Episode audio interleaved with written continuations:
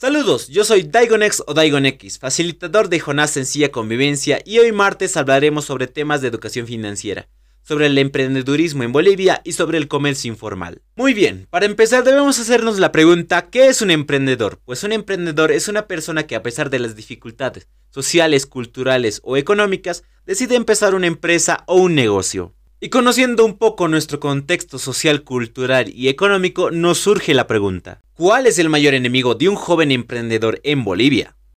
Pues podríamos abarcar varias respuestas, empezando desde el punto de vista de nuestro contexto social, en donde las leyes no favorecen mucho aquí al emprendedor en Bolivia. A la par que Bolivia, siendo un país mediterráneo, la tiene un poco difícil al tratar de conseguir materia prima para lograr hacer alguna empresa o negocio. A su vez, que nuestra cultura no es muy tendenciosa hacia el punto de vista emprendedor. Pero, pese a estas adversidades y a lo difícil que puedan ser, se puede lograr emprender aquí en Bolivia, ya que muchas otras personas a lo largo de todos los departamentos han logrado emprender aquí en Bolivia. Ya sea en La Paz, Potosí o Oruro, Cochabamba, Chuquisaca o Tarija, Pando, Beni o Santa Cruz, en todas partes, en todo departamento, al menos hay un emprendedor. Y esas personas a su vez pueden servirte de inspiración para lograr tu propio emprendimiento.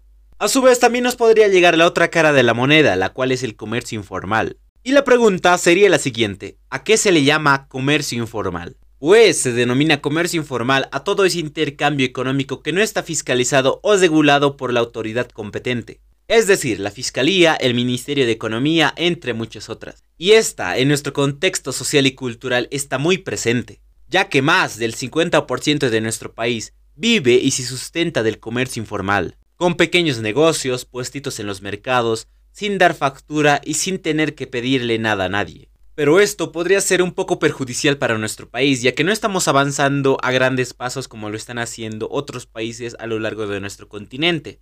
¿Y qué decir de otros países a lo largo del mundo?